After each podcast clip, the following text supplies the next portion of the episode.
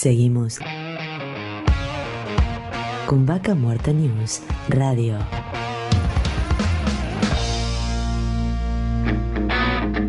Auspicia. Estudio Jurídico Áspero y Asociados. Surlub. Distribuidor autorizado Castrol para Río Negro y Neuquén. Colegio de Ingenieros del Neuquén.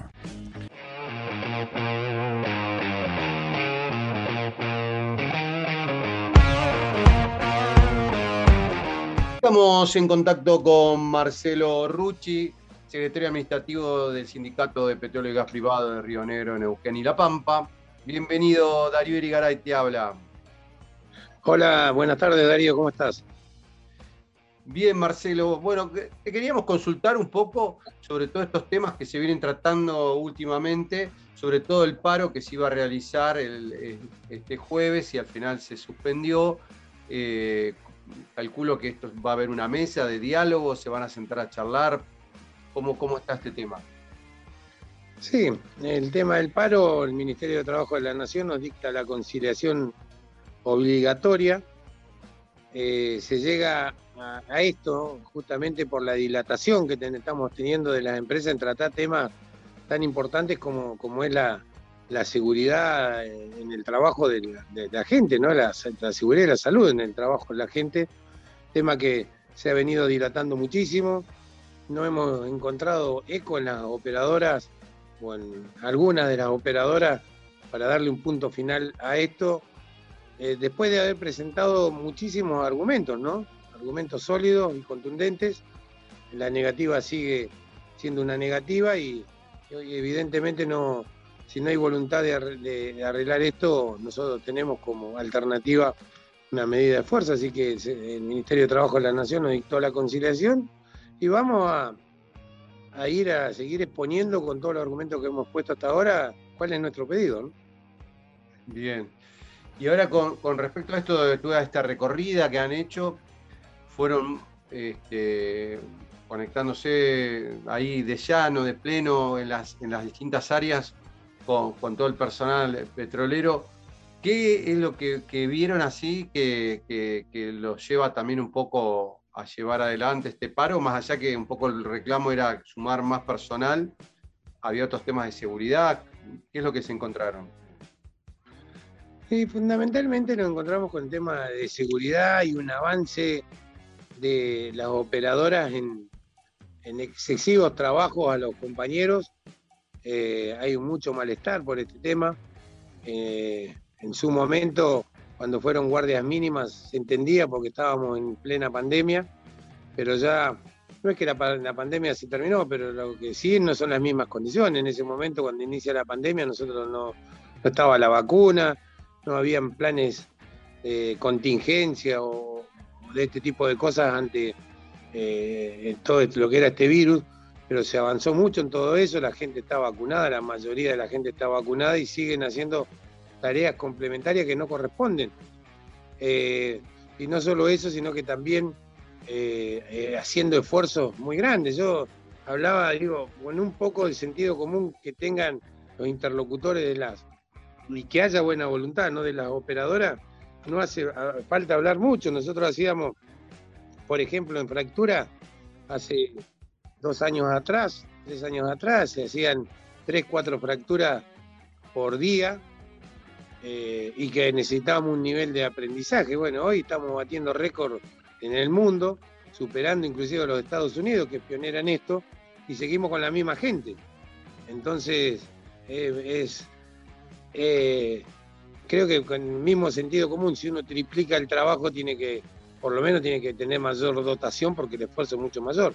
Pero bueno, no, no hemos podido, eh, hay una negativa, muy cerrada, sin argumentos, que, bueno, es un problema, ¿no? Y el tema de los contratos, los contratos, hemos encontrado compañeros con dos años, tres años de contrato, eh, precarizando su trabajo, cuando tienen continuidad, porque no son eventualidades, son, son justamente una metodología que han, están utilizando las productoras para, para justamente que las empresas contraten y que caigan en, en la responsabilidad o en el o en la gente lo que debe, lo que debe cargar una empresa, que es el riesgo empresarial, ¿no?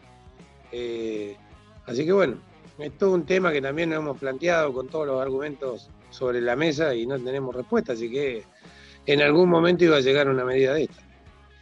Hace poco tiempo se habían reunido acá en la capital neuquina, que vinieron distintas este, cabezas de compañías y estuvieron debatiendo este tema que terminó en una conferencia de prensa donde no habían llegado a ningún acuerdo. digamos, todavía no se termina de cerrar esto, siguen sin llegar a un acuerdo y esto ya es como diciendo, bueno, van a un paro para obligarlos a decir, che, hasta acá llegamos, o sea, hay que definirlo esto.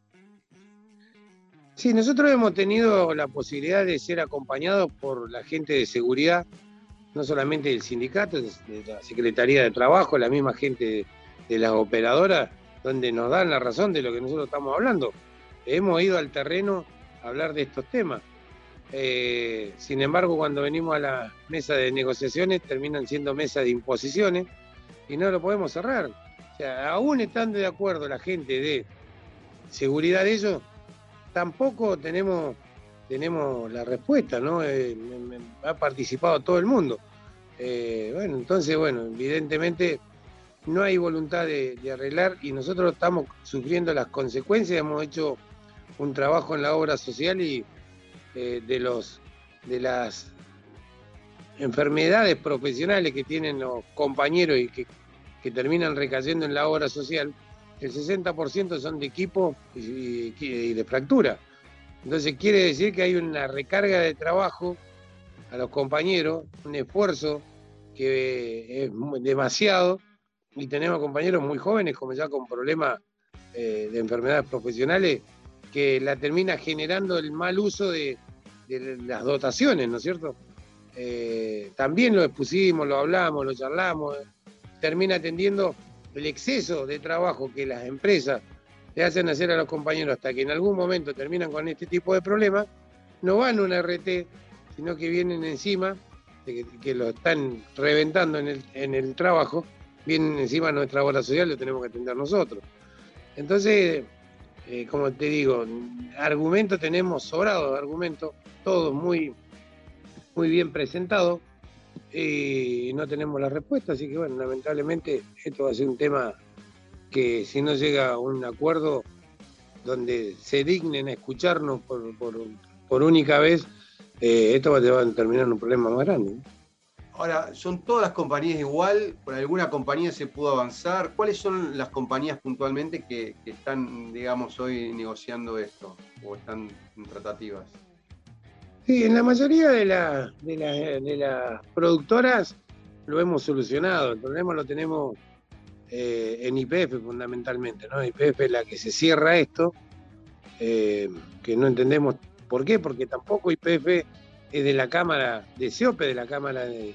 En todo caso, si lo peleara la Cámara de, de Empresas de Servicios Especiales sería una cosa, pero está IPF en esto, cuando ellos los trabajos que hacen es llave en mano y no le interesaría si la contratista la hace con 13 hombres, con 15 o con 20. ¿no? podemos entender eso también, porque los trabajos que hacen son llaves en mano. Es como que vos estuvieras construyendo tu casa, te cobraran una cierta cantidad de dinero y vayas a, decir de que, no sé, que hay muchos trabajadores trabajando, muchos albañiles. No, tiene ningún sentido ni fundamento lo que están haciendo, ¿no? Encima es una cámara que no les corresponde, y PF corresponde a la cámara de, de empresas eh, productoras, no de servicios. Claro, y en el, caso este, bueno, por ahí no, si no las quieres mencionar, pero digo, ¿cuáles son las, empresas puntuales que hoy las empresas están de servicios, digamos, que, trabajan para IPF? Porque vos me decís IPF no quiere aceptar. todas, todas las empresas que van de servicio a trabajar en IPF no les permiten ir con, la, con mayor dotación. Eh, hemos tenido casos de líneas de, IPF puntualmente. de línea de IPF, supongamos que el cuarto hombre que estamos pidiendo en, perforación, eh, si alguna de las empresas lo llevan, inclusive los han llevado y han manifestado que es a costo de ellos, porque entienden que están sobrecargados de trabajo los, el resto de los compañeros, igual se lo bajan, no lo dejan trabajar. Y es muy denigrante, ¿no? Que un compañero vaya a trabajar y que lo traigan de, el yacimiento de vuelta como si fuera un delincuente, ¿no? Eh, cuando lo único que va a hacer un, compañero es ir a trabajar. Así que es un tema, un tema que realmente molesta, ¿no? que no se pueda solucionar. Bien. Otro de los temas que, se habló este día es el tema de, las limitaciones que imponía Mendoza con el tema de personal. ¿Vos creés que la provincia de Neuquén es muy este, amigable en el sentido de que venga a trabajar gente de todos lados? Eh, simplemente con un cambio de domicilio ya es válido para que una persona que es de cualquier lugar del país tenga domicilio en Neuquén y diga, bueno, si es de Neuquén, entra a trabajar. No, no se pide una radicación, decir, bueno, por lo menos que estén dos años o que se demuestre que, haya gente que realmente no, haya gente desocupada en Neuquén como para decir, bueno, sí, contrato gente de otro lado porque no hay gente acá. Este es un control que debería hacer el gobierno provincial. Nosotros, a ver, podemos ver que vas a Comodoro Rivadavia y nuestra gente no puede trabajar, vas a Santa Cruz lo mismo, eh, vas a Mendoza lo mismo, no pasó con Vale, vos estabas, sabés bien el tema que nos pasó, y encima nos quedamos con un pasivo social de gente de Mendoza que venían y vivían en, Rincón de los Sauces por la cercanía de más de 2.000 personas de la noche a la mañana. Eh, ahora, por ejemplo, el gobierno de Mendoza sale un equipo de perforación del otro lado que eh, históricamente lo hemos atendido nosotros porque por la cercanía de Rincón de los Sauces y, y ha limitado a IPF a decirle que todas las compañías de servicio y todos los trabajadores, 100%, tienen que ser mendocinos. Entonces, ¿qué tenemos que hacer nosotros?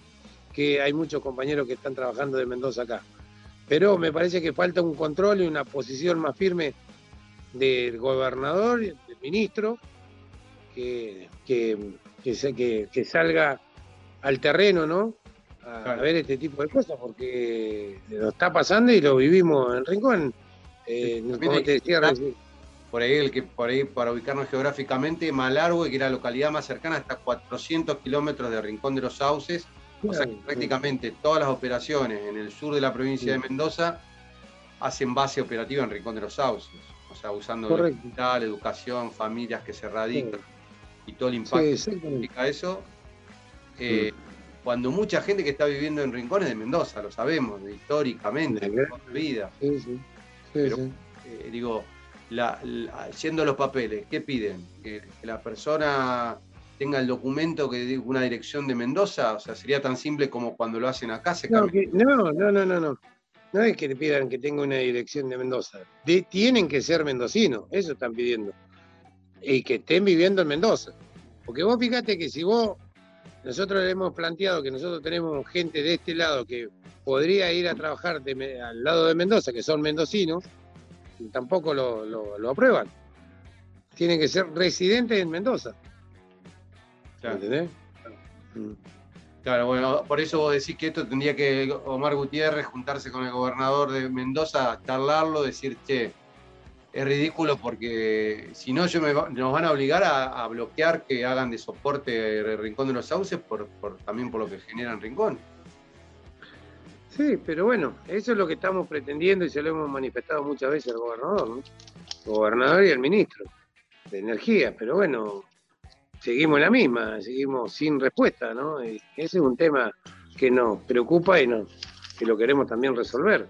No puede ser que cuando hay necesidad del lado de Mendoza terminamos abriendo los brazos del lado de Neuquén para darle posibilidades a la gente que viene de Mendoza y resulta que la primera que ellos tienen los corren a todos los los, trabajadores nuestros, un despropósito, pero bueno, por eso digo que es un tema más de Estado que de sindicato. ¿no? La, pregunta es, cualquier operación en Mendoza, ¿qué duermen? ¿En el campo? Porque digo... No, duermen en, la mayoría vienen y duermen en el rincón, como decís vos, utilizan eh, el hospital de Rincón, muchos que traen la familia y utilizan las escuelas, todos los servicios. Eh, o la clínica misma de ustedes, o sea... Sí, sí, sí. sí, sí. Exactamente. Así que bueno, Marcelo, y el otro tema que obviamente que, vienen, están en, este, con, preparándose para las elecciones este, para el próximo 20 de octubre, que también un poco la, recorrida que venían haciendo con todos los compañeros petroleros en, las distintas áreas. Eh, ¿cómo, viene esto? ¿Cómo, ¿Cómo, venís viendo vos la, recepción con la gente en el campo? ¿Cómo lo estás viviendo? Eh, muy bien, realmente el lugar que me ha tocado ir, a pesar de las idiosincrasias de cada uno de los lugares, he sido muy bien recibido. Eh, se reconoce una trayectoria que uno tiene en defensa de los trabajadores petroleros de, toda una vida, ¿no? Y bueno, eso es bueno porque hemos tenido muy, buen, muy buena recepción en todos lados, ¿no? Eh, así que yo estoy, estoy muy tranquilo, muy tranquilo. Eh, estamos esperando la fecha para las elecciones con mucha tranquilidad y bueno, así nos vamos a seguir manejando hasta el 20 de octubre. La, otra lista ya se presentó, digamos, a nivel papeles, porque sabemos de, las idas y vueltas que hubo por ahí en las instancias previas. Eh, ¿Está todo con, con las listas de los otros que se presentan o eso todavía no se sabe? Es que no hay ida y vuelta, hay un estatuto que hay que cumplirlo. O sea, no se puede violar un estatuto porque para eso está hecho dentro de nuestra organización sindical que la conocen muy bien justamente los que están hoy del otro lado, ¿no? Porque también estuvieron en el gremio cuando esos estatutos estaban. Entonces hay que cumplir con los estatutos, no hay ida y vuelta, sino que hay que presentar eh, los, los papeles como corresponden. Ya nosotros hicimos el pedido de nuestro color, hay dos, dos eh, agrupaciones o no sé, dos, líneas más que han pedido color, pero todavía no han presentado hasta el día de hoy la documentación para oficializar sus listas, ¿no? Así que está un poco... Van a hacer tres listas. Van a ser tres listas, por lo menos colores hemos sido tres los que pedimos.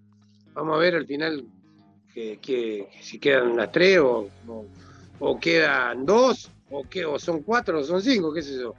Lo que mejor puede pasar es que puedan participar todos, ¿no? Nosotros queremos que participen todos y yo en lo personal, porque creo que es mucho mejor para legitimizar lo que, lo que yo estoy buscando, ¿no? que ser el secretario general de este sindicato. ¿Cómo lo ves esto? ¿no? Después de tantos años, sé que vos estabas a la par de Guillermo, ¿no? Siempre, pero un poco esto de, una cosa es este, acompañar a pasar a ser la cabeza de un gremio realmente tan importante en la, en la provincia de Neuquén. Es, es difícil, es difícil porque eh, tomar esa responsabilidad no es, es algo fácil. El sindicato nuestro es uno de los sindicatos más importantes del país, con una estructura muy grande, eh, donde hay creo que hay que estar preparado para tener la responsabilidad de llevar adelante este sindicato, porque no solamente es la cuestión gremial, sino también eh, las clínicas, eh, salud, recreación, un montón de cosas que tenemos que, es muy grande, ¿no? Eh, pero bueno, justamente el haber estado 23 años al lado de Guillermo me ha dado la posibilidad de estar y ver y, de aprender y de saber de qué manera se maneja cada una de las cosas. Pero a pesar de todo eso, nosotros, yo le he hablado, he estado hablando con Guillermo, le hemos pedido, o le he pedido yo en lo personal, que tengamos un periodo de transición porque no es eh, levantarse las y sentarse otro al otro día, ¿no? Si bien uno va a empezar a tener la responsabilidad que tiene que tener, eh, siempre es bueno de que esa transición sea ordenada eh, y poder ir viendo todas las, cosas que tenemos que, tener, que ir viendo, ¿no? Sí, igual, igual dijo, el otro día lo escuchamos a Guillermo, dijo que no se iba de la política, que él seguía este, creo que en la mutual va a seguir, este, porque tiene mandato creo que dos años más. Este, va a seguir en el, va a seguir dando vuelta y va a seguir, eh, por lo menos por dos años más, va a estar dando vuelta desde el sí. premio. Sí, Guillermo, lo que ya el, grado de responsabilidad es mucho menos, ¿no? Creo que la gran responsabilidad, si bien todo es importante, en estos momentos difíciles que hemos tenido que transitar, eh, la parte gremial consume mucho tiempo y mucha responsabilidad. Eh, es lo que nos plantea a nosotros que quiere tener esa libertad de poder disfrutar de su familia, de, estar con su nieto, de no tener la, responsabilidad plena de, la parte gremial. Eh, así que bueno, ¿cómo no entenderlo? Tiene 78 años, tiene dos operaciones de cáncer, contrajo COVID hace un par de meses atrás, ¿cómo no entender que él quiere, eh, ya dedicó una vida a este gremio y quiere, quiere retirarse? Así que no podemos ser tan egoístas de, obligarlo, ¿no? Eh, Así que bueno, por eso es que hay un, me traspasa en mí eh, todo ese acompañamiento que he tenido y que creo que he demostrado eh, estar a la altura de la, de circunstancia eh, en una gran responsabilidad que la asumo como tal. así que bueno, vamos, vamos a ver qué pasa. No hay que pasar instancias como son las elecciones primero. Yo no soy triunfalista, solo, solo sé que he hecho mi trabajo y que tengo un apoyo muy grande de la gente y bueno, eh, creo que eso me va a permitir llegar a ser el próximo secretario general, ¿no? Después, después de seguir trabajando como lo he hecho siempre en el campo y en el ámbito que me ha tocado estar, creo que lo he hecho con responsabilidad, y con, seriedad y, bueno, esa es mi función. Marcelo, muchísimas gracias por el contacto. No, daría un gusto y agradecerte a vos por la posibilidad de salir en tu medio, así que a disposición para cuando lo desees. Hasta luego. Estábamos en contacto con Marcelo Rucci, secretario administrativo del Sindicato de Petróleo y Gas Privado de Neuquén Pampa. Vaca Muerta News Radio.